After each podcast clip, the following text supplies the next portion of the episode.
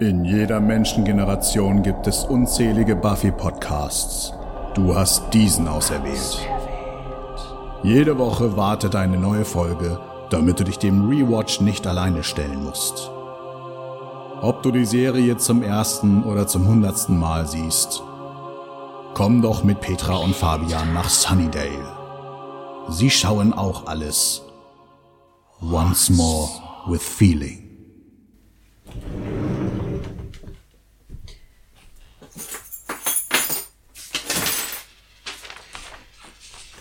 Trari, trara, die Post war da. Was ist das denn? Ist das etwa... Da steht Grauer Rat an Once More Podcast. Sehr interessant.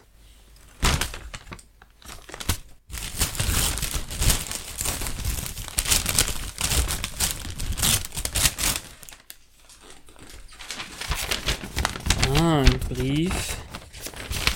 Hallo Petra, hallo Fabian, statt auf Time, mühsam ersparte Credits in Daleks Blaumützen oder Tades Küchenbrettchen zu stecken. Konnten wir einfach nicht an diesem Autogramm vorbeigehen? Es ist doch ein. Ist doch ein Holzkasten, es ist doch kein Autogramm. Und der Hammer. Sie hatten einmal James Masters, null Sarah Michelle Geller, sehr zu Gregors Bedauern,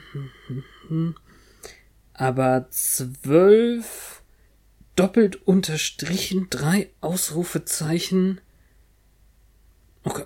Äh, äh, oh, jetzt, jetzt muss ich es aber doch mal schnell aufmachen. Oh. Adam-Autogramme, zwölf Adam-Autogramme. Möge euch sein Antlitz bei weiteren Podcast-Aufnahmen beflügeln. Na, das glaube ich ja nicht. Ein echtes Adam-Autogramm mit Kerzen, die, die sind angewiesen für den ganzen Postversand. Gruselige Grüße vom Grauen Rat. Und eine Lichterkette. Das, das muss ich Petra gleich mal als Video schicken. Äh, fantastisch. Danke. Danke, Grauer Rat. Danke.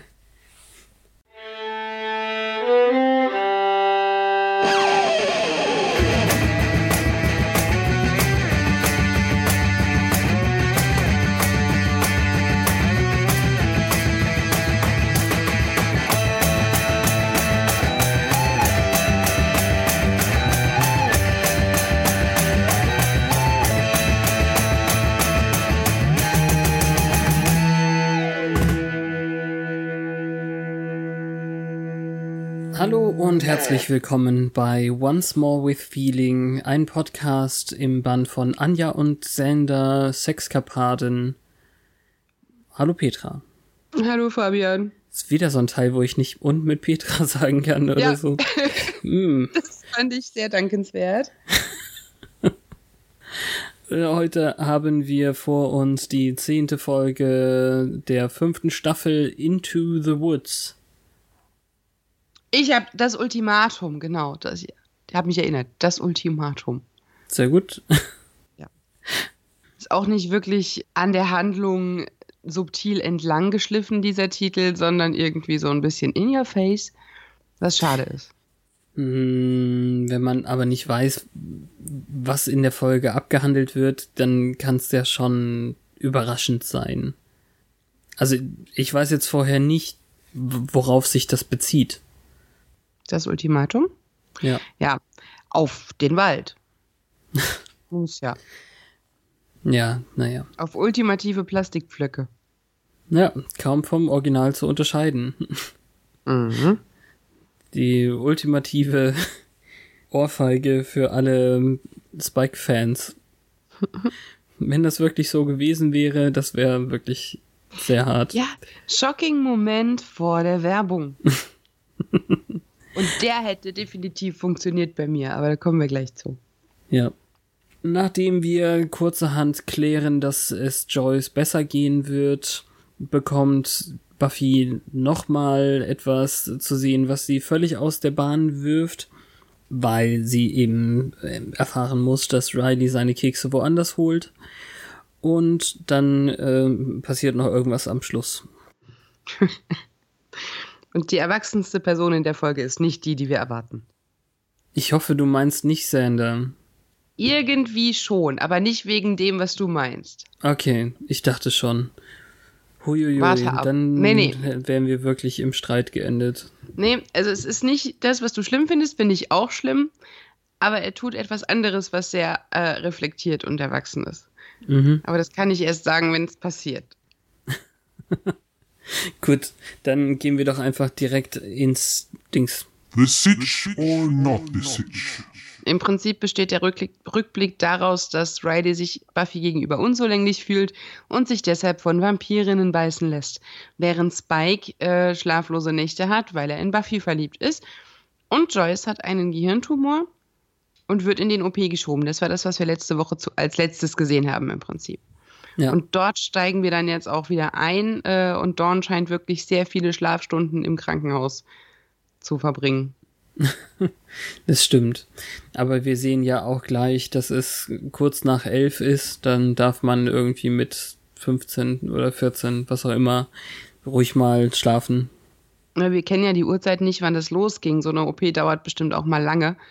Ähm, Giles sieht super grau aus, finde ich. Also seine Haare in dieser Szene im Krankenhaus sind so silbern. Und ich Ja, es- finde, die Liegt wahrscheinlich daran, dass dieses Krankenhaus ja auch echt Krankenhauslicht hat. Mhm. Ist ja Und ich ungewohnt. finde, äh, so süß Willow und Xander sind, so von wegen, wie viel Uhr ist es? Hinter dir ist eine Uhr. Du hast eine Uhr am Arm. Es ist elf. Es kann nicht elf sein. Oh, es ist elf. Das ist irgendwie albern, aber dann doch nett, weil sie so mitfühlen und weil sie da sind. Das ist schön. Und auch Riley hat irgendwie da so einen hellen Moment im Beginn dieser Folge. Hm. Tatsächlich sagt er die richtigen Dinge und tut die richtigen Dinge. Das kennen wir gar nicht mehr von Riley. Nö, gibt uns ein falsches Gefühl der Sicherheit. Ja, exakt. Ja, also der Doktor kommt den Flur hinauf oder hinab, wie auch immer, und noch Entlang. bef- entlang. noch bevor er irgendwas sagen kann, schneiden wir ins Intro. Und wieder raus. Wo er dann sagen kann, dass der Eingriff erfolgreich ist. Er hätte wohl alles erwischen können und äh, beglückwünscht Buffy quasi dazu, dass ihre Mutter wieder völlig gesund wird und alle freuen sich. So Ja, sehr sogar, dass Buffy dem Doktor die Rippen bricht. Ja, die äh, verfehlte Umarmung von Giles und Xander war ganz lustig, weil der in einem männlichen Handschlag endet, weil sie nicht so richtig wissen, wohin mit sich Hm. und ihrer Freude. Ja, das sind so nette Sachen, die immer mal wieder passieren, aber gleichzeitig ist dann, das ist wieder so ein, so ein 90er No-Homo-Moment, beziehungsweise wir sind ja schon Anfang 2000. Schon, ne? Ja, klar. Ich wollte es nicht aussprechen, weil ich nicht genau wusste, ob das für die auch zählt. Ja, auch später die Szene kommt, als es um das Sexleben von Xander ging und Giles ist so. Nicht darüber reden, nein. Ist okay. Will ich nicht wissen. Ja.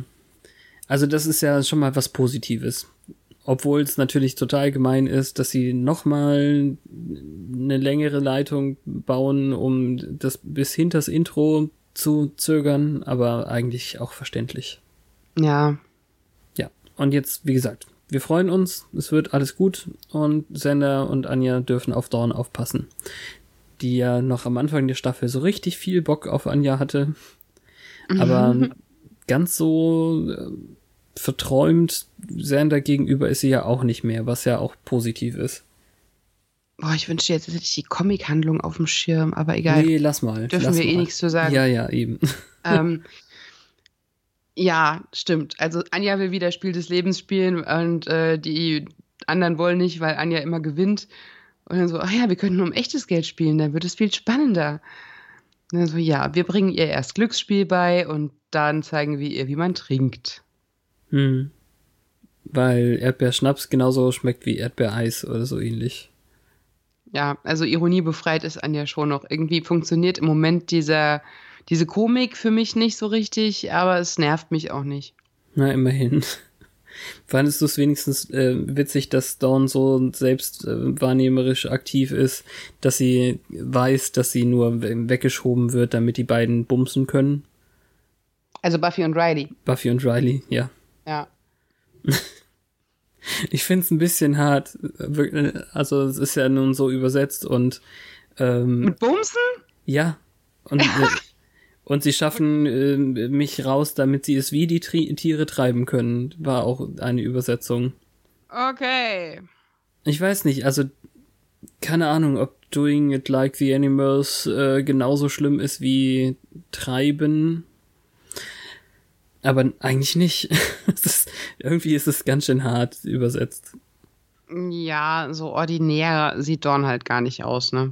Nö, aber manchmal ist es ja einfach genau dieses Gefälle irgendwie zwischen äh, dem Aussehen und dem, was sie sagen. Fluchende Kinder sind witzig.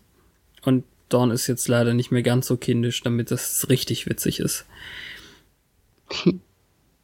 Und dann äh, finde, also der Kontrast dazu, zu dem, wie die Tiere es treiben, ist dann diese Kerzenlicht, Romantik, heile Welt-Szene, äh, die wir von Buffy und Riley bekommen.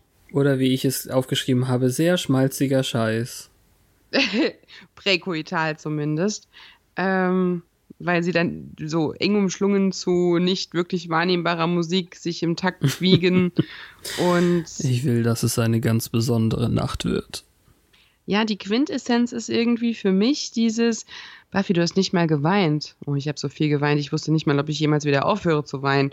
Und dann guckt er schon wieder angepisst. Was fällt ihr auch ein, das alleine zu tun? Ja. Oh Mann. Und ich war nicht dabei. Ja, offensichtlich ist er wirklich so besessen davon, dass sie Schwäche zeigen muss. Ja. Es ist also wirklich unangenehm irgendwie trotz allem. Möchte er irgendwie ihr Taschentuch sein? Unbedingt. Ich weiß nicht, ob es ihm um Rotz auf der Schulter geht oder um die Tatsache, dass sie halt neben ihm nicht schwach ist. Und dann sagt sie noch irgendwie, jetzt ist alles wieder gut. Und das scheint ihm auch nicht zu passen, weil wir erinnern uns an, ähm, ja, bei dir ist sie so im, im, im Reinen und ruhig Mm, und mm. die Welt geht nicht unter. Und äh, ah, ah. sie sieht glücklich und erleichtert aus und eigentlich sollte ihm das die Welt bedeuten. Und es tut's einfach nicht. Aber immerhin haben sie auch für Fernsehverhältnisse expliziten Sex. Das stimmt, man sieht nackte Schienbeine. Ja, aber ich wiederhole immer wieder die Sache mit den Stößen. Die gab's da. Und das ist nicht unbedingt amerikanisches Fernsehen. Mhm. Hm. Naja, aber äh, zum Glück können, können wir dann davon ein bisschen wegschneiden, weil äh, Spike vorm Fenster steht und lauscht, zuguckt. Der raucht, lass mich raten, er Raucht. raucht. Ja, das auf jeden Fall. und so sieht er auch, wie Riley äh, postkoital aus dem Bett aufsteht und irgendwo hingeht und folgt ihm dann. Ja, also das wirkt halt auch schon. Also am Anfang dachte ich, erinnere ich mich, er will ähm, wieder jagen, so wie vor seiner OP. Ja, nett wär's. So wie es Buffy ja auch gemacht hat. Die ist ja auch zum, zum, zur Hatz wieder aufgestanden. Mhm. Ja, und Dracula versteht dich so gut. Ja, aber eigentlich geht er wieder zu diesem Crackhaus, wo er letzte Woche erst war. Ja, dann gibt's noch eine Konfrontation mit Spike, die irgendwie unangenehm wirkt. Nee, über, ähm, gar nicht. Nee, war das später? Absolut. Jetzt kommt, ähm, also Spike sieht das ja nur und geht wieder direkt Ach weg. so. Ja. Und Ich daraufhin. gedacht, dass die da reden. Nein, da kommt, äh, das kommt wirklich weit später.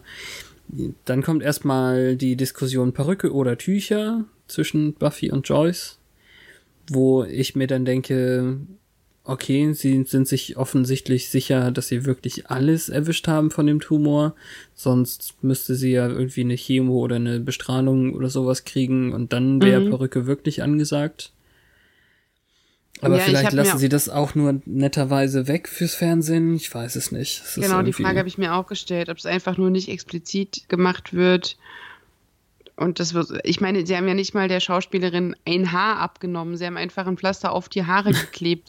Ja, das stimmt. Naja, aber in, in, im Endeffekt ist es einfach gut, weil Buffy tatsächlich wieder ein bisschen scherzen kann darüber, dass sie so erleichtert sein kann. Und wir hören endlich mal wieder was über die Uni. Also Joyce sagt, Buffy hat einiges an Stunden versäumt, ähm, aber Buffy bestätigt, dass sie dann die das Semester nicht wiederholen muss. Immerhin. mhm. Stimmt, da ist wenig von gefallen in der letzten Zeit. Aber wahrscheinlich meint sie, sie hat Uni versäumt wegen der ganzen Krankheitsgeschichte und so viel Rumhängen im, im Krankenhaus. Ja. Und es ist so krass, dass Joyce sagt, äh, ja, dein Leben muss weitergehen mit der Jagd und mit Riley. Wir so, okay, die Jagd ist halt jetzt einfach vollkommen akzeptiert, die kommt damit klar, die weiß, dass das wichtig ist, das ist Mhm. echt ein Fortschritt. Ja, und dann ist eben so von wegen, ich habe Riley freigegeben für den Abend, er soll was mit seinen Freunden machen, wo ich dann denke, ja, also uns wurde nicht gezeigt, dass er Freunde hat, außer vielleicht anderthalb äh, Basketball-Leute im Park oder so. Ja, vielleicht weiß sie dann doch, dass Grant da ist gerade. Graham, nicht Graham. Grant, wer ist Grant? Also, ich nicht. ja, es klingt, Grant also ich Gustin, fand, der Flash. ich musste, musste an Graham denken bei der Stelle. Mm, ja, klar. Ob sie den gemeint hat, ist mir nicht hundertprozentig klar, aber Na, Joyce hat aber auch so viel aufgepasst, dass sie weiß, dass Riley das eigentlich nicht wichtig ist. Ganz im Gegenteil. Er hätte liebend gern die Zeit mit ihr verbracht. Äh, aber Buffy weist darauf hin, dass sie ja abends noch aus der Bibel lesen, nicht wahr? Knickknack. oh Mann, jetzt hämmert meine Nachbarin. Ich höre es jetzt gerade noch nicht, aber es ist, ist natürlich gut. blöd. Ähm, irgendwie klettert Spike dann zu Buffy ins Schlafzimmer. Ich weiß nicht, ob er klettert oder ob er einfach durch die Tür gekommen ist. Er steht halt plötzlich da, als sie aufwacht. Ja, und fragt sich, ob sie darunter nackt ist und das ist irgendwie so süß und so. Süß. Naja, creepy. Okay. Creepy und süß gleichzeitig. Ich weiß auch Mach mir nicht, nicht ob so ich viel befangen bin. Hoffnung, dass Creepy auch süß sein kann. Ach, der ist schon. Es ist halt Spike creepy und damit ist es irgendwie so unbehau. Also der benimmt sich halt wirklich auch nächste Woche putzig. Nur, ich, also seine Intention ist halt sehr selbstsüchtig bei dem, was er jetzt tut. Und trotzdem bildet er sich wahrscheinlich ein, er hat was Gutes getan. Mhm, absolut. Er nimmt sie nämlich dann mit in dieses, äh, wie hast du es eben genannt, Beißnest. Ja, also im, im Buch heißt es Bite Den und ich habe Ah. jetzt Beißbude einfach mal Ach, übersetzt. Ja. Okay. Und er will dafür dann irgendwie im Nachhinein auch noch Lob. Also wie für vieles. Ähm, und tatsächlich führt der Buffy in den Raum, in dem Riley sich gerade von dieser ausgemergelten Vampirin austrinken lässt. Und noch in dem Moment, wo er da sitzt und sagt, härter. Naja, stärker haben sie es übersetzt, aber Okay. ja. Es ähm, Ja. macht ja nichts. Ich, es ist fürchterlich. Und sie haben schon wirklich eine krass untergewichtige Schauspielerin dafür gefunden, die auch übrigens hiernach nie wieder irgendwas hat als Credit, zumindest auf IMDb. Mhm. Zwei schauspielerische Leistungen vorher und dann das hier und das war's dann. Ja, also den Wiedererkennungswert konnte sie daraus halt auch nicht wirklich ziehen, ne? Mhm. Oder sie ist sie- wirklich ähm, zu Staub gemacht worden am Ende von Buffy.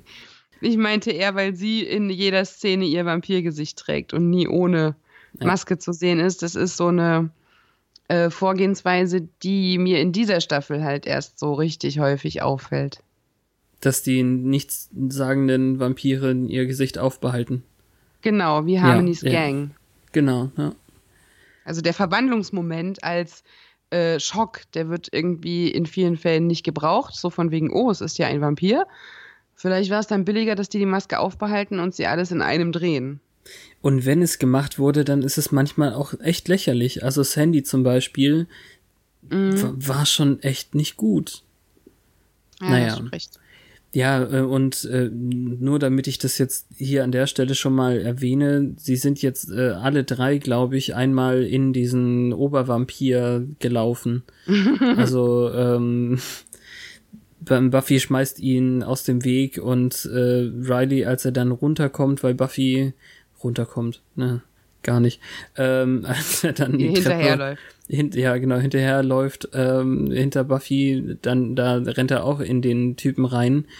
Ich habe überhaupt keine Ahnung, ob sein Name irgendwo fällt, aber es existiert auf jeden Fall ein Bucheintrag, den wir am Ende lesen. Der soll Whip heißen. Also wie ähm, die Peitsche, warum auch immer. Mm. Und lustigerweise kackt der Riley halt an, was ihm einfällt, die Jägerin hier hinzubringen. Und jetzt Ja. kommt ja keine Kundschaft mehr und so. Ja, Dabei dürfte ihm klar sein, Ja, dass die nicht zusammen hereingekommen sind, von wegen, oh, machen wir jetzt mal einen schönen Abend, ne? echt. Ja. Hm. Und Buffy ist völlig verstört und lässt auch Spike dann stehen. Ja, stimmt, habe ich total vergessen. Also ja, da wollte er noch irgendwie, hey, habe ich's nicht toll gemacht, äh, tätscheln mir den Kopf. Mhm. Und dann äh, sagt sie quasi gar nichts dazu und geht. Ja, sie rennt. Ja, Wie Lola. Ähm, ja, Ja. das später. Bei Ex-Agent Finn zu Hause stehen plötzlich die drei Militärtypen. Also der, was habe ich jetzt gesagt letztes Mal, Oberst oder so, Graham und ein Nichtssagender. Und bieten ihm an, dass sie ihn äh, mit nach Belize nehmen könnten, wo ich Mm. nachgucken musste, wo das ist. Also, ach, ähm, Gab es nicht sogar vorher noch eine Stelle, wo die untereinander gesprochen haben, die wir beide vergessen haben? Ich dachte, das war später. Wo sie Nee, überlegen, wann sie abreisen. das und- musste, ja, ähm, es musste vorher gewesen sein, weil sie ja noch sagen, wir wissen gar nicht, was ihn hier hält. Ich glaube, das muss dann zwischen, Ah ja. zwischen ähm, schmalzigem Gelaber und Sex gewesen sein. Ja, wahrscheinlich vor der Szene, als er aus dem Bett aufgestanden ist. Nee, ich, Weil dann ja. Close-up auf sie und dann ist er halt aus dem Bett gekrochen. ich dachte direkt, ah, ja, oder da, stimmt. Ich Ich, dachte schon. vielleicht vor dem, vor dem Sex, weil es Ja, hält ihm ja der Sex da. Ja, High Risk, Low Pay, aber er wäre der richtige Mann und bla. Und er sagt erst so instinktiv nein, aber sie geben ihm noch Zeit. ja. Aber nur heute Abend. Oder so ähnlich. Ja, also keine großzügige Bedenkzeit, da gebe ich dir recht. Ja. Und er guckt dann halt so, ja, Ja, ähm, ich glaube, das Interessante und das Wichtige dabei ist, dass sie sagen, ähm, es scheint ja nicht so, als hättest du hier das tolle Leben irgendwie. Ich glaube, sowas, na, so, so eine, so ein Seitenhieb war da, wo er jetzt natürlich mit dem Ereignis von gerade eben wirklich drüber nachdenkt. ja. Und er hat sich wohl mit dieser Sache, mit dem Quella Demon wirklich verdient gemacht in deren Augen. Also die kommen jetzt ja nicht irgendwie aus Gnade auf ihn, sondern weil er wirklich in der, das war letzte Woche, glaube ich, gute Arbeit geleistet hat Mhm. und denen behilflich war. Wobei sie es ja nicht waren, die das Vieh erledigt haben. Es war dann ja wieder mal jemand anders. Aber okay. Ja, so ist es. Er hat ja so seinen Savvy, also seine, seine Fachkenntnis und seinen Mut und vor allem seine Urteilsfähigkeit, dass er sich nämlich an sie gewandt hat. Damit hat er sich wahrscheinlich irgendwie interessant gemacht und als loyal erwiesen oder sowas. Hm. So. Giles macht ein großes Banner über seiner Kasse fest und äh, gibt ein bisschen äh, zu, dass ihm das mit der Werbung nicht so super gefällt. Da stehen auch wirklich alle möglichen Feiertage, die man am Ende des Jahres äh, haben kann, drauf. Also Weihnachten, Kwanzaa, äh, Hanukkah und ähm, sogar irgend so ein Erweckungsfest für irgendeinen Dämonen. Das ist einfach äh, witzig. Später ähm, in einer Szene, wo, wo Anja so im Vordergrund steht, sieht man das im, ähm, im Hintergrund sehr gut. Ich glaube, ich mache nochmal einen Screenshot und, und pack das hier an die Folge. Das ist nämlich wirklich ganz witzig, wenn man da nicht richtig hinguckt. Mhm. Aber Anja packt eben Hühnerfüße aus, ein ganzes Glas und sie haben doch noch so viel. Vielleicht sollten sie eine Weihnachtsaktion machen, damit sie die loswerden. Werden die wohl schlecht? Keine Ahnung. Wenn man sie nicht lackiert, wahrscheinlich. ja, also Giles und Willow sind sich relativ einig, dass Anja gerade Quatsch geredet hat und machen sich effektiv ein bisschen über sie lustig. Und Anja merkt es und fängt dann so automatisch irgendwie Beef mit Willow an, die ähm, ja offensichtlich weiterhin denkt, oh, äh, Anja war mal ein Dämon und versteht nicht, was wir sagen.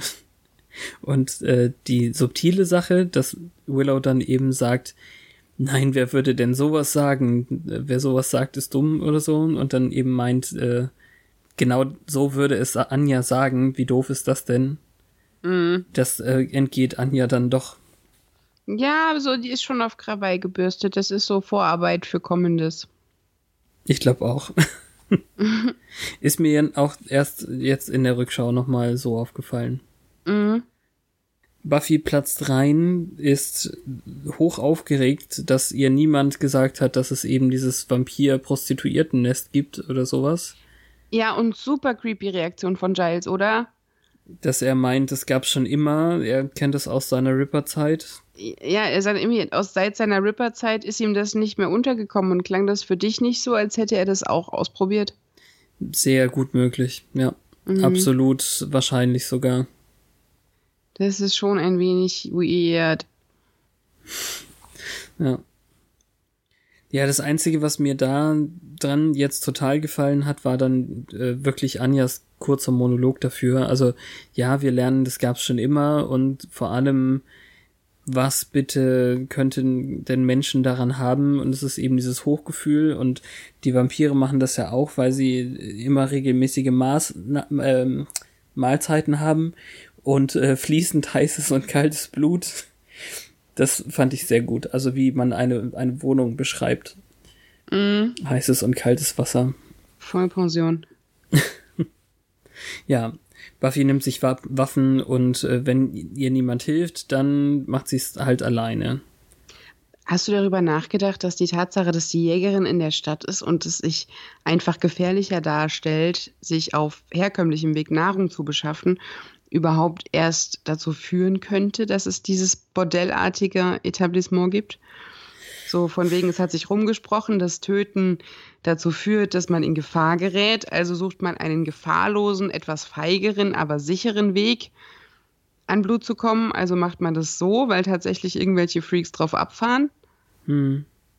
Ja, kann sein, aber ich würde da jetzt Buffy auch nicht die Schuld dran geben. Um Gottes Willen, nein, nein. Ähm, Ja. Aber jetzt nur so Interpretationsspielraum.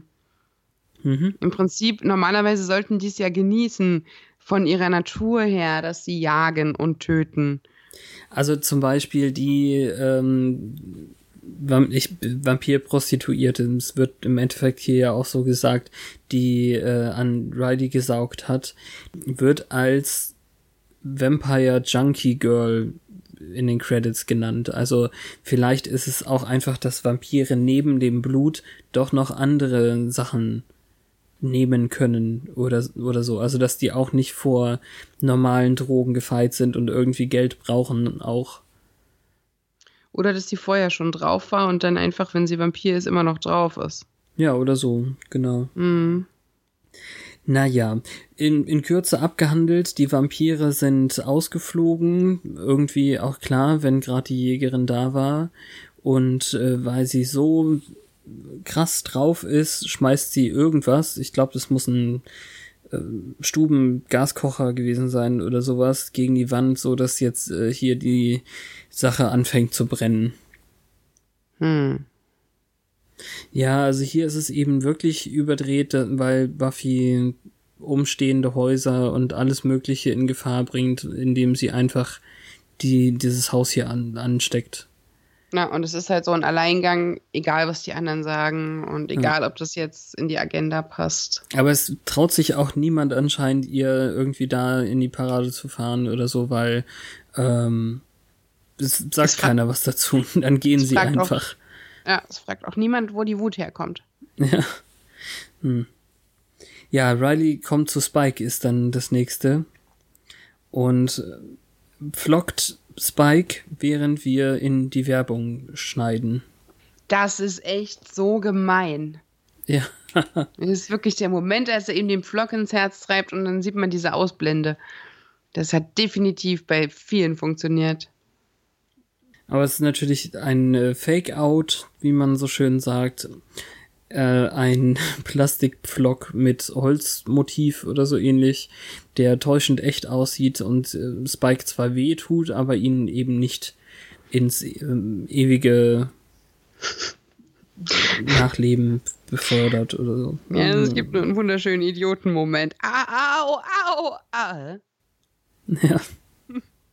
Ja, Riley in der Unterhaltung gibt auf jeden Fall zu erkennen, dass er gemerkt hat, wie Spike auf äh, Buffy fliegt. Wäre auch ziemlich schlecht, wenn nicht. Immerhin hat er sie, ihn ja gerade erst mit äh, ihrem Pulli erwischt und überhaupt. Und Spike ist wieder derjenige, der irgendwie, weil er nichts zu verlieren hat, allen die Wahrheit sagen kann. Er beneidet Riley, weil er ihr so nah sein kann, überlegt es sich kurz anders, ob es nicht vielleicht viel schlimmer wäre, so nah bei ihr zu sein und sie dann doch nicht ganz haben zu können. Aber nein, eigentlich, eigentlich beneidet er äh, ihn doch. Immerhin kann er ihr nah sein.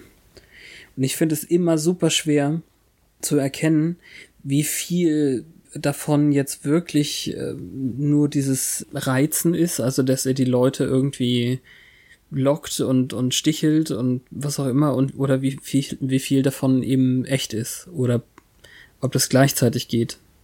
Ich glaube, also ich hielt diese Szene zwischen den beiden wirklich für einen sehr aufrichtigen Moment. Hm. Ja, aber seine Sticheleien gegen Riley passieren ja trotzdem so automatisch. Es ist auch eine Stichelei, dass er sagt, diese Frau braucht äh, ein Monster in ihrem Mann. Ja, weiß ich nicht aber die Sachen, die er über sich sagt, ich, das, das, ist schon irgendwie, wie er da sitzt, das tut ja wohl wahrscheinlich auch weh, wenn der Plastikflock in sein Herz gerammt wird. Er hält sich nämlich die Brust ewig und säuft sich erstmal ein. Aber auch und, nur, um äh, dieses kleine Loch zu verbergen. Also sie machen ja immer nicht so den besten Job, dann auch Löcher in die Kleidung zu machen, wenn sie gepflockt werden. Mhm. Aber die Tatsache, dass er halt sagt, äh, ja, man muss halt versuchen, was man kann. Also von wegen, ja, ich wollte dich aus dem Weg haben und das war mein Weg dazu. Das ist schon so abgrundtief ehrlich irgendwie. Ja. Er verrät damit auch viel über sich. Im Endeffekt hat er sich ja selber ins Ausgestellt. Das ist ja nicht. Ähm, hm. Ja, Spike ist nicht derjenige, der Scheiße gebaut hat in dem Moment. Mhm. Und Riley trinkt dann auch aus seiner Flasche, die ihm angeboten wird. Also im Prinzip haben sie hier so einen Bro-Moment. Beide unter dem gleichen Zauber gefangen. Scheiße. Ja. Trotzdem ist es jetzt schon irgendwie die Vorhersage von Spike, dass er, egal wie sehr er wollte, nicht der Richtige wäre für ähm, Buffy oder eben, dass es nicht halten kann, selbst wenn er nominal der Richtige ist oder so. Mhm. Naja. Geteilte Resignation. Mhm. Es ist kein riesiges Schlangenmonster zur Hand, also muss sich Buffy an dem Sandsack auslassen. Die schlägt komisch. Also ich, ich kenne die Kampftechnik nicht, die haut ganz oft so mit der Rückhand seitlich auf das Ding. Sie schlägt nicht so mit voller Wucht drauf, sondern so seitlich, so Zuhälterschellen. Ich weiß nicht. Hm. das, äh, ja, man sieht aber schon, dass das irgendwie nicht reicht, weil das Ding sich nicht wehrt. Ja der Moment, als Riley in die Magic Box kommt und äh, Anja und Sander mit ihm reden, ist eigentlich schon ganz schön cool. Weil die beiden sogar noch nicht wissen, worum es geht und vermuten, sie hätten jetzt noch ein Backroom-Date oder so und beim äh, halt eben irgendwie, es ist nicht der richtige Moment, um über die Anja und Sander Sexkapaden zu sprechen. Aber dieses Pferd, das da hinten steht, das könnte Geschichten erzählen. Fürchterlich. Mm, ja, aber irgendwie schon niedlich. Ja, klar. Es ist keine, äh, kein richtiger Zeitpunkt, um über die Sexkapaden zu erzählen, aber man könnte auch nach Hause gehen und welche haben. Ja, genau. Irgendwie so in der Richtung. Buffy will nicht reden, aber er lässt sich auch nicht davon abhalten zu streiten. Und so behauptet er dann, dass er von diesen Huren das bekommen hat, was er von ihr nicht hatte, nämlich das Gefühl, gebraucht zu werden. Ja, noch, noch härter eigentlich, dass es für die Huren ist, mit ihm zusammen zu sein, wie es für ihn ist, mit ihr zusammen zu sein, weil sich dann die ganze Welt nur um sie dreht. Hm. Naja. Das, das ist, ist keine schöne Analogie. Überhaupt nicht. Sie wirft ihm das ja auch später vor, dass er es doch gar nicht wagen darf, irgendwie sie mit denen zu vergleichen. Und gleichzeitig sagt er ja noch, es wäre körperlich und nur ein tiefes Verlangen. Irgendwie bedeutet es nichts, aber äh, es ist alles nicht so ausgereift. Ja, aber sie hat ja auch Dracula sie beißen lassen. Weißt du? Wie sie ihm so, er ihr. Pff. Ja, er freiwillig und äh, sie nicht freiwillig ist auch ein bisschen. Das ist, wenn man das auf reale Welt mhm. anwendet, ist das wirklich schlimm. Er weiß wahrscheinlich mittlerweile auch, wie sie Angel das Leben gerettet hat, nachdem Faith ihn vergiftet hat. Weil Angels Name in dem Zusammenhang mit dem Beißen auch fällt. Ja, das hätte er vielleicht anbringen können, aber doch nicht Dracula. Ja, das schwingt so mit. Aber es ist, ich weiß nicht, sei es so eklig. Warum zieht er überhaupt die Jacke aus? Ist es so heiß da drin? Denkt er, es gibt jetzt einen Grund, sich comfy zu machen bei so einer, ich weiß nicht. Die, die ganze Szene ist so unangenehm, vor allem dieses Betteln um Absolution, indem er sagt, schlag mich. Ja, also das ist ja noch das andere Problem. Er hält sie ja physisch fest an äh, zu dem Zeitpunkt und äh, sie sagt, lass mich los und dann kommt eben dieses was wenn nicht, willst du mich dann schlagen? Und dann dann bettelt er darum, dass sie es tut, weil das irgendwie schneller ginge, äh, sich das von der Seele zu hauen oder keine Ahnung was. Aber ja. ähm, das ist ja zu dem Zeitpunkt, wo er dieses Ultimatum, nachdem die Folge benannt ist, schon gesetzt hat.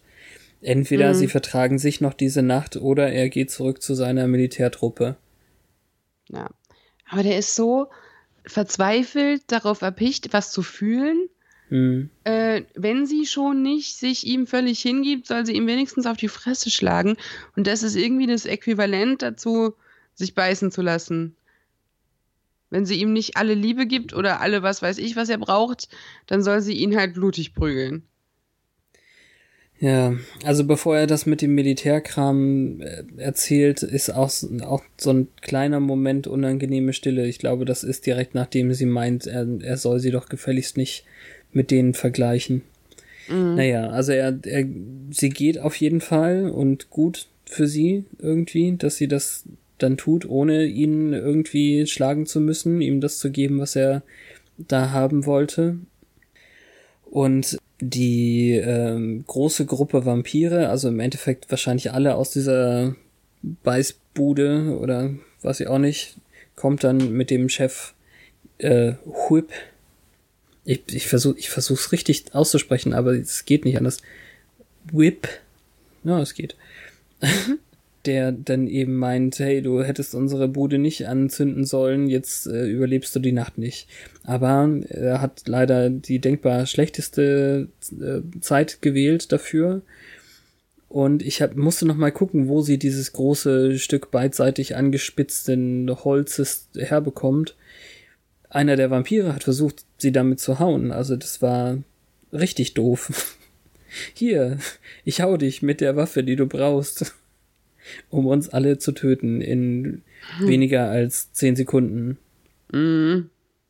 Aber es war schon cool. Und die stehen alle ja, um sie rum cool. und sie, sie, sie ähm, benutzt eben tatsächlich beide Enden dieses Holzstücks ziemlich direkt hintereinander und der Typ, der ja vorher in die altbekannten leeren Metallrohre, ähm, Aluminiumrohre geschleudert wurde, will dann noch so auf sie drauf, springen, schafft es aber nicht, weil er im, in der Luft noch zu Staub gemacht wurde, was ziemlich eklig sein muss, wenn das alles in ihre Haare rieselt, oder?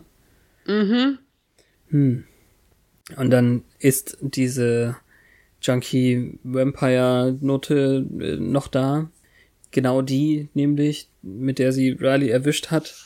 Und mhm. ähm, wir kriegen ja nicht so viele Flashbacks, zumindest nicht in der Art und Weise, aber ganz kurz sieht man eben die Szene, die, sie, die wir gerade erst hatten in der Folge, als hätten wir das schon vergessen. Ja, ich wollte gerade sagen, das ist so, falls das Face so random ist, hier war es nochmal, die ist das. Genau.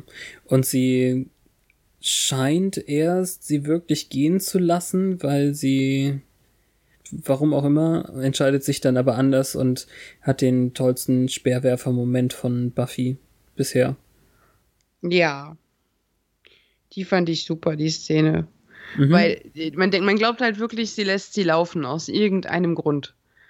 Und dann sieht man so von der Seite, wie in einem Querschnitt, wie sie von hinten durchbohrt wird und so in der Bewegung zu Staub zerfällt. Das ist schön animiert. Mhm. Also man kann ja nur davon ausgehen, dass sie irgendwie eine Art von Mitleid hat oder so. Dass mhm. dieses, dieses Gerede von wegen, sie brauchte mein Blut wirklich, mhm. jetzt irgendwas in ihr bewegt hat, aber gleichzeitig ist es halt auch ihr Job. Das ist, äh, sie, sie hat noch vorher selber gesagt, das sind äh, Killer irgendwie, diese Vampire.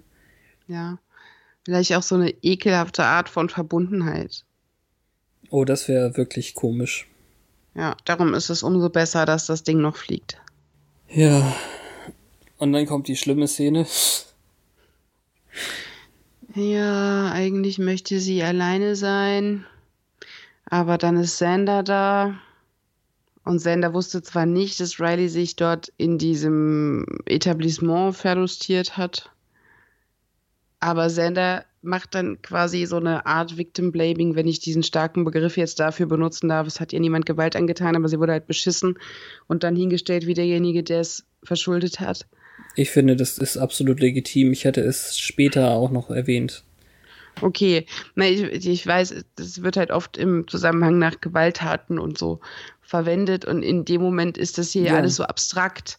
Wenn man ähm, das so will, ist das genau das, was mit Dracula passiert ist. Also, wenn wir die Dose jetzt schon öffnen, ähm, wenn wir davon ausgehen, dass äh, dieses Beißen immer einen sexuellen Anteil hat, dann ist das Beißen unter Gewalteinwirkung von, äh, also in, in dem Fall eben von dem Glamour eines, eines äh, Dracula, also gehen wir mal von einer Substanzäquivalenz in der realen Welt aus, dann ist es eine Vergewaltigung. Und er sagt, du hast dich doch auch von Dracula vergewaltigen lassen, dann kann ich doch auch zu Nutten gehen. Ja. Und klar, Sender sagt halt, es, es war, es hat sich angekündigt, dass es zwischen ihnen knallt und dass es stimmt, dass sie ihn auf Distanz gehalten hat und dass sie jetzt einfach äh, über ihren Schatten springen muss, weil er sonst weg ist und der beste und, Typ, den sie bisher hatte. Ja, und es ist halt auch irgendwie so unglaubwürdig, wenn es aus Sanders Mund kommt, weil zur Zeit, als Angel da war, hat Sander den gehasst, weil er selbst gerne an seiner Stelle gewesen wäre. Mhm. Und das ist jetzt zum Glück vorbei, aber irgendwie hat er ja für Riley so eine Art Boy-Crush entwickelt oder ist mit dem ernsthaft befreundet, was aber relativ einseitig wirkt auf mich. Mhm. Äh, diese Bewunderung und so, weil es ist nicht so, als hätte sich Riley jetzt je so um Sander geschert. Er hat ihm halt einmal einen ehrlichen Moment gegeben und hat ihm beim Umzug geholfen. Davon wird man kein Blutsbruder. Aber sie wurde erpresst, weißt du, dieses ganze Ultimatum ist ja auch so eine Art emotionale Erpressung von wegen Absolut. entweder du verzeihst mir das jetzt alles und zeigst mir, dass ich es bin oder ich bin halt weg. So Ego, Ego, Ego, Ego, Ego. Und Sander kommt einfach und sagt, hallo, du bist seit Jahren eine meiner besten Freundinnen, aber jetzt renn dir mal hinterher und mach dich zum Horst. Ja, ist extrem blöd. Über Gründe können wir dann gleich äh, im, in den Fangszenen, glaube ich, sprechen, bevor wir das hier ja. auswälzen. Ja, also im Prinzip ist der, der komplette Text darauf ausgelegt, dass sie jetzt dafür sorgen muss, dass er hier bleibt und dann mal gucken. Ja. Ne? Genau. Und dann ist es eben tatsächlich, wie du schon meintest, ein Lola rennt Buffy Edition Moment, als sie dann ähm, losläuft, damit sie ja nicht diesen Hubschrauberabflug verpasst. Tut es aber doch und ich weiß nicht, ich finde, Riley wirkt eher genervt davon, dass sie nicht aufgetaucht ist, als dass er traurig mhm. aussieht. Ja. Ego, Ego, Ego, Ego, Ego. Ja. Sorry, Volker. nicht du. Also es ist auch so ein Moment, dass man denkt, vielleicht hört er sie noch, vielleicht, keine Ahnung, hat der Kopfhörer auf oder so ein Lärmschutzding. Nee, sie? gar nichts, gar nichts. Ja, ich weiß jetzt, also ein Helikopter ist ja laut wie Sau, ne? Ja, ist, aber er blickt eben auch nicht zurück. Und das ist das, ja. was auch überall steht, eben. Er, er setzt sich in den Hubschrauber und startet nur noch in, in hier irgendwie in die Ewigkeit und dann ähm, blickt er eben auch nicht raus, wo er sie ja noch hätte sehen können. Ja. Und dann denke ich wieder an Sander, wie er sagt, denk daran, was du zu verlieren hast. Und ihre Tränenaugen und ihr Gesicht, das plötzlich diese Offenbarung widerspiegelt. So von wegen, ich habe verstanden, o oh weiser Sender, ich renne jetzt und werde noch wütender. Ah, ja. Sender taugt nicht als Yoda für Beziehungskram. Es ist zwar auch nicht fair, dass sie irgendwie ihre, äh, seine Beziehung mit Anja da noch schlecht macht, von wegen, äh, ja, genauso wie Anja dir hinterher rennt wie ein liebeskranker Welpe. Aber ja. Ach so, das, das habe ich, hab ich verpasst in, in dem ganzen Hin und Her. Habe ich nicht ja, mit aufgeschrieben, aber. Es ähm, ist so ein bisschen, was weißt du schon von Beziehungen, weil. Und es geht ja nicht um ja. ihn und, und er benutzt das Ganze aber als so eine Argumentationsspirale. Das, äh, ich weiß nicht. Das ist auch, glaube ich, mehr, das, also jetzt mal, Entschuldigung, in dieser anderen Szene geht Buffy, ja. um ihm aus dem Weg zu gehen, in einen, einen Lagerraum äh, irgendwie. Da, da sind noch so überall ähm, Kettenzaun, wie auch immer, irgendwie so, ein so ein Maschen Gedöns, aber, aber nicht Maschendraht. Und ähm, sie ist da völlig gefangen. Also wird da belabert von Sander und hat überhaupt keinen Ausweg. Und wenn sie ja jetzt sowas gesagt hat wie, was weißt du schon mit deiner Beziehung, da ist doch alles Friede, Freude, dann ist das doch nur, weil sie da in die Ecke getrieben ist irgendwie. Ja. Und, und nicht im geringsten, dass sie was gegen Anja und Sander hätte. Sonst wäre nächste Woche um das jetzt schon mal vorwegzunehmen, auch richtig schwachsinnig. Ja. Ja, es ist eher so, weil, weil Riley halt das von ihr will, was er von Anja hat und dass er deswegen nicht nachvollziehen kann, wie das umgekehrt ist. Ja. Irgendwie. Aber er dreht es ja so von wegen, ja, sie muss dann ihre Mauer runterlassen und sie, wenn, wenn sie diese Liebe will, dann voll Leidenschaft und keine Ahnung und dann muss sie ihm das zeigen. Also, das ist so ein bisschen wie, ja, da musst du dir halt Mühe geben, damit er dich nicht mehr schlägt. Ja. Und, what? Warum? Nein! Boah. Nicht schön. Das wollten wir nicht in unserer Popkultur. Und also Riley würde es nicht mögen, auch jetzt weint sie nicht. Sie geht halt einfach desillusioniert von dem Helikopterlandeplatz weg. Ja, ist, war das so? Hat sie nicht, ähm, als sie nach ihm ruft, noch die Tränen an. an äh, ja, aber man könnte ja meinen, dass sie dann, äh, äh, weißt du? Aber sie geht einfach weg. Ach so, und du meinst Traurig so. danach, genau. Traurig schon, aber halt einfach nur so fassungslos. Er ist jetzt weg. Aber auch dann weint sie nicht. Und das würde ihn wahrscheinlich nochmal bestätigen darin, dass er nicht wichtig genug ist, der alte Honky. Ich lass, ich habe extra mal die, die, die DVD noch drin gelassen. Ich guck noch mal, weil ich wirklich dachte, sie hat da äh, Tränen, die ihr da runterlaufen beim Hinterherrufen. Okay, äh, währenddessen kann durchaus sein. Es, es gibt auch eine Träne, als sie Sanders Worte sich zu Herzen nimmt und als Sander sagt, Run. Da ist sie ganz wässrig. Ach so, nee, ja, aber du hast recht, sie blinzelt nur in den Hubschrauberwind. Aber dann kommt die, ja, danach kommt die Stelle, wo ich denke, Sender hat halt tatsächlich doch irgendwas begriffen, auch wenn er sich gerade scheiße aufgeführt hat. Nämlich, im Prinzip wirkt er ja wie die Buffy in dieser Beziehung, sodass er immer noch so emotional unavailable ist und, und Anja ist offen und frei und, und in Berührung mit ihren Gefühlen und bringt die zum Ausdruck. Und ihm wird klar, dass es wahrgenommen wird, als wäre er genauso auf Distanz wie Buffy Riley gegenüber auf Distanz ist, was er ja sehr wohl so wahrgenommen hat. Mhm. Und weil er das nicht möchte, geht er zu Anja und sagt, scheiße bin ich verliebt in dich, ich liebe dich, ich will mit dir zusammen sein, ist alles richtig so, du, du, du. Und das ist wunderschön. Und das ist irgendwie so eine reflektierte Handlungsweise, wie ein Sender in Staffel 2 es nicht vermocht hätte zu tun. Ja, absolut. Das fand ich dann wieder schön von ihm, auch wenn ich ihn in der Szene davor ein bisschen hasste. Ja, wir müssen uns das jetzt ebenso äh, hinreimen, dass es passt. Also äh, kriegen wir irgendwann noch einen gestaltwandelnden Bösewicht oder sowas, um jetzt mal ganz weit vorzugreifen? Kommt irgendwie das erste Böse nicht in Gestalten wieder und so? Ist es nicht vielleicht gar nicht Sender, sondern das First Evil, was ihr diesen bescheuerten Rat hier gegeben hat? Das kann nur die Gestalt von Toten annehmen. Dann hat sie, dann ist Sender wohl tot. Tut mir leid. So viel muss ich ähm, voraus verraten. Ja, also das okay. kann von allen Toten die Gestalt annehmen. Also Sender ist gestorben und dann wiederbelebt worden, um Anja die Liebe zu gestehen. Oh, dann könnte er aber, wenn in Zukunft mal jemand stirbt und wiederbelebt wird, da gute Tipps geben, finde ich. Ja, naja. Dann weiß er ja, wie das ist. Wir, wir lassen das lieber mit dem Spekulieren. Äh, Buffy sitzt dann irgendwie auf der Treppe zu Hause und starrt ins Nichts, während wir dann so einen auch wieder sehr schmalzigen Kompositschnitt bekommen, wo auf der anderen Bildschirmhälfte dann, dann ähm, Riley im Hubschrauber sitzt und doch irgendwie zurückguckt oder so. Also, ne, das, Ja. Ist halt zu spät. Ist ihm zu spät eingefallen. Das war das. Arg. Ja, ja, ja. Ich war auch eher bestürzt, dass das hier reingeschoben wurde. Nun gut. In den Fun-Szenen der Zeit.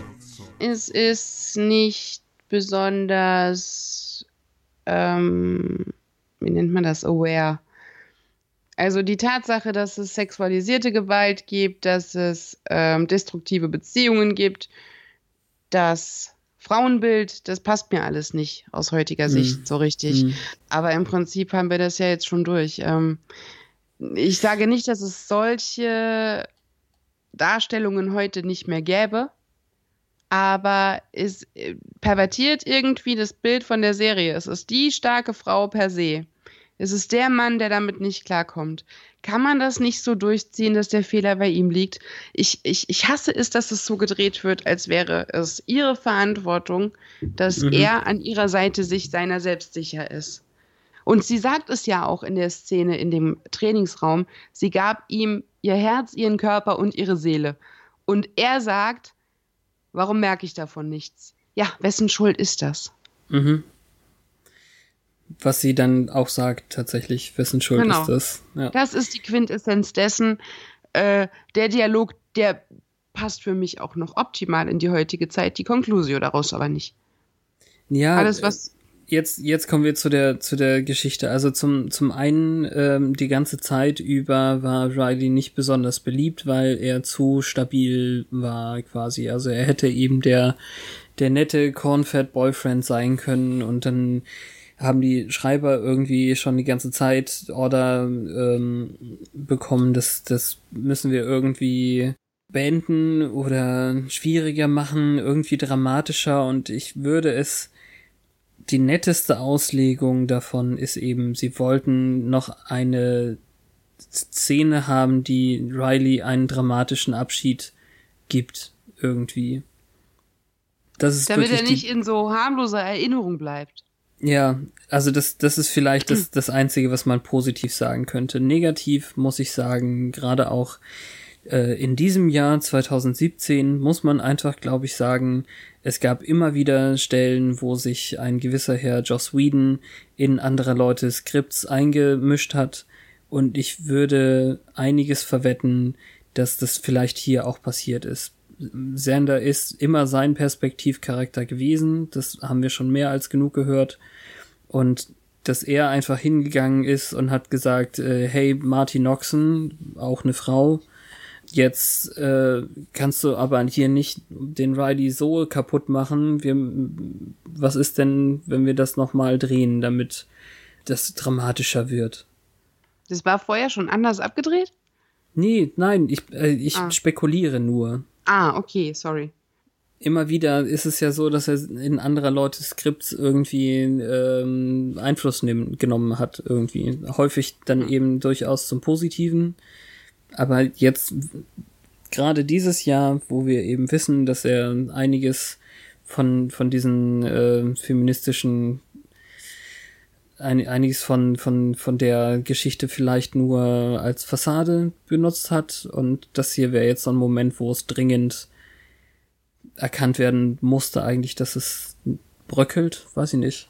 Hm. Ich kann es nicht gut darstellen oder, oder ähm, gerade sagen, aber für mich ist das echt fürchterlich. Also die Szene ist richtig schrecklich. Macht die Folge kaputt, macht vieles von, von ähm, der bisherigen Staffel kaputt. Sander Character Building. Ja, das, ja, das vor allem. Also Sander war so gut und nächste Woche ähm, ist er auch so fantastisch. Richtig. Aber hier ist es halt echt, das ist nicht Sander. Okay, also das kommt jetzt in die Kiste mit der Fischmonster-Folge und ist, äh, weiß nicht, Glory, die sich verkleidet hat. Ja. Irgendwie sowas. Wahrscheinlich einfach nur ein Schlangenmonster. Stimmt, mir fehlen auch die Reptiloiden-Viecher in dieser Folge. Das genau, es ist ein Reptiloiden-Sander-Doppelgänger. Ja, ich glaube auch. Von der dunklen Seite des Mondes und Nazi ist er bestimmt auch. Dann haben wir das ja. Wunderbar. Nur gut, auch wenn der Name, wie gesagt, nicht so richtig ähm, laut gesagt wurde, meine ich. Und wenn das anders ist, dann verbessert mich bitte jemand. Aber dieser Whip wird in unserem Buch erwähnt unter den Vampiren. Demons of the Hellmouth. Wir haben ja recht selten eigentlich Vampireinträge, aber Whip war ein Vampir und der Betreiber der in Anführungszeichen Bite Dan, ich habe es als Beißbude übersetzt, weil ich das witzig fand, in der Riley und andere Menschen zu Gast waren, um sich für Vampire als Nahrung anzubieten. Ich weiß nicht. Wir haben nicht einen anderen Menschen gesehen. Lustig. Hm, ja, weiß ich nicht. Ich habe auch nicht hundertprozentig drauf geachtet. Aber es ist ja nun wirklich so. Äh, Riley mhm. finanziert nicht die ganze Beißbude. Nee, ist schon klar, aber ich finde, man hätte sich nur die Mühe machen können, da in die Ecken noch ein paar andere Pärchen zu legen. Ja.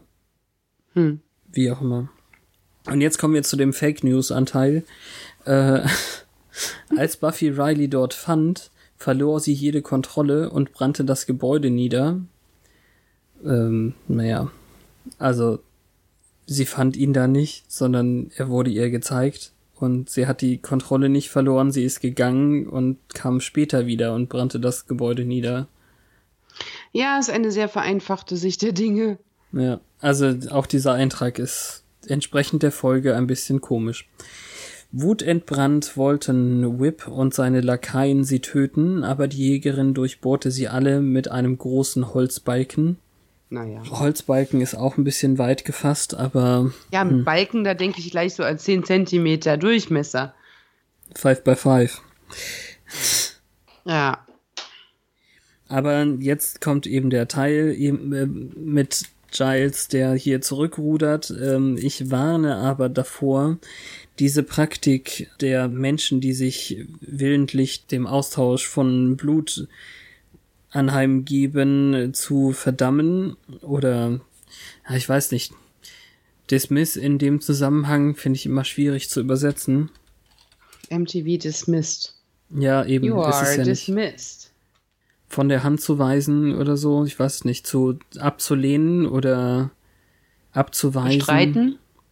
Äh, sich davor zu verschließen, ich, ich weiß es nicht das ist alles ein bisschen, ein bisschen komisch, aber ähm, er meint eben, ach so, ja, das gehört, also dieses Dismiss gehört zu Dismiss as an Aberration, also als unnatürlich zu entlassen, also wie auch immer.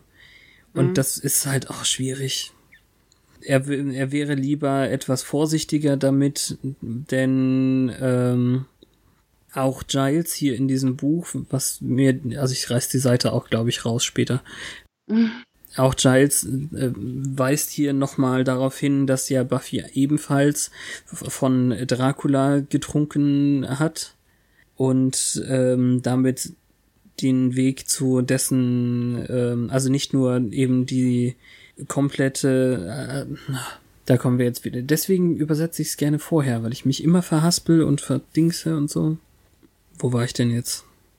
Er wäre lieber vorsichtig, er muss darauf hinweisen, als Buffy von Dracula trank, wurde ihr auch gezeigt, dass es nicht vollends unschön war oder, oder weiß nicht, unpleasurable experience heißt es hier. Alter. Also, ja, genau. Also es rudert Oh. total zurück. Sonst sei- schlag doch die 41 auch nochmal auf, dass du vielleicht hilfst. Außerdem gab es ihr die Stärke, ähm, ihn, also Dracula, zu besiegen. Spike und Ang Angelus ha- hatten Freude am Austausch von Blut während ihres Sirings. Also es vergleicht irgendwie dann auch das Ganze wieder mit dem Vampirwerden. Ist auch, naja, Ja, aber die waren auch dann Lover. Außerdem, genau. Ebenfalls muss ich erwähnen, dass Buffy das ähm, Feuer im Warenhausdistrikt angefangen hat, das sehr gut auf eins der anderen Gebäude übergehen könnte. Ich verstehe voll und ganz, warum sie wütend war, aber jede Jägerin muss sich daran erinnern, dass sie nicht menschliches Leben unnötig in Gefahr bringen darf. Ja, den Punkt gebe ich ihm, aber Ja, genau. wow. Außerdem vergleicht es hier ja Buffys Trinken von Dracula mit Rileys getrunken werden. Was auch Äpfel und Orangen sein müsste. Ja, also als könnten nur Männer sich trinken lassen. Das ist irgendwie komisch. Ja. Ich glaube auch, dass die Nancy Holder, die ja hier hauptverantwortlich ist für diese, für, für die meisten Bücher übrigens, dass die vielleicht hier nur den, den äh, Spirit dieser Folge genommen hat, weil Giles hier schwer zurückrudert, was diese Vampirbordelle angeht. Mhm. Wahrscheinlich aus einem eigenen, also aus der eigenen Erfahrung heraus. Hm. Gut möglich. Das, ja, das habe ich mir auch so Ja. gedacht. Dann bleibt noch Twitter. Währenddessen auf Twitter! Oh Gott, war das schief. Spike oder Whip? Ich wüsste jetzt gerade nicht, was Whip möchte, außer, hey, die hat unsere Bude angezündet. Ich werde ihr später in den Haaren kleben. Ja, ich dachte eher so, ähm, das wird nicht ungesühnt bleiben. Oder Spike, wie er halt den Plan schmiedet. Also in dem Moment, wo er sieht, wo Riley hingeht, dieses hämische, ha, Cornfed Boy. I'm gonna rat you out. Let's see who she kisses then. Irgendwie so. Es ist ja auch immer ganz gut, wenn man irgendwie das, also das, was in, in der echten Welt wirklich wäre, machen würde. Also er könnte zum Beispiel Werbung machen für die Magic Box über Twitter. Das ist eine schöne Idee. Wenn da wirklich sowas Abgefahrenes draufstand, kann man das einfach auch wörtlich nehmen. Also, ja, genau. Also Winter, Winter Solstice, Hanukkah, Christmas, Kwanzaa, aber eben auch Gurnintas Ascendance. Dann könnte man eben äh, heute für Gurnintas Ascendance das Chicken Feed Special zu jeder Bestellung ein Chicken Feed, äh, Food. ja. Das ist, glaube ich, ganz gut. Ja, oder zwei. Aber erst ab einem Warenwert von 50 Dollar. Dafür kriegt man schon 60 Lurchaugen. Alles klar. Dann haben wir jetzt Folge 10 der fünften Staffel geschafft und ich vermisse Gloria ein bisschen. Ach, stimmt. Ja, die kam mir gar nicht vor. Hm, und ich glaube, nächste Woche sehen wir sie auch nicht. Oh, verrate, verrate das, Das doch nicht. kann man schon mal sagen. Dafür geht es nächste Woche weiter mit Larry Kubiak. Du bist gemein. Jetzt nimmst du das schon alles voraus. Ich glaube, der Na ist das gut. wirklich, oder? Ja, ist er. ist er wirklich. Ich hab's nachgeguckt. Er ist es wirklich. Also dann. Damn, ich hab's früher in der Maske erkannt. Das ist geil. Wir sehen uns und äh, also ihr hört uns dann wieder nächste Woche zur gleichen Zeit. Ähm, also äh, Petra, äh, Uhrenvergleich. Mann, ich wollte eine Parker Lewis Referenz machen. Zu spät. Schön.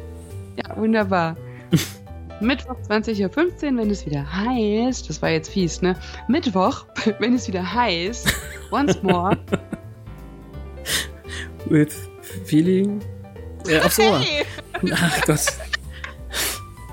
Ich war gerade verwirrt, weil du, ja, das ist nicht so nett, wenn du mir die Zeit vorgibst, weil ich, Das ja, war wegen des Uhrenvergleichs. ja, ja, ich weiß. Aber wir haben nur zwei Arme. Die waren doch zu dritt.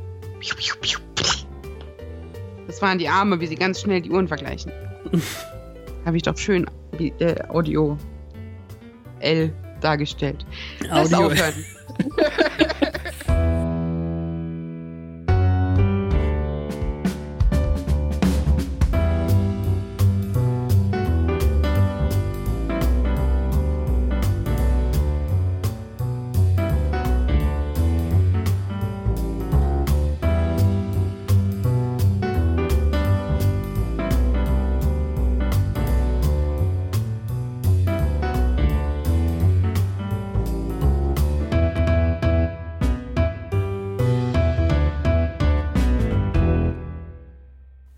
Oh, ich guck noch mal nach.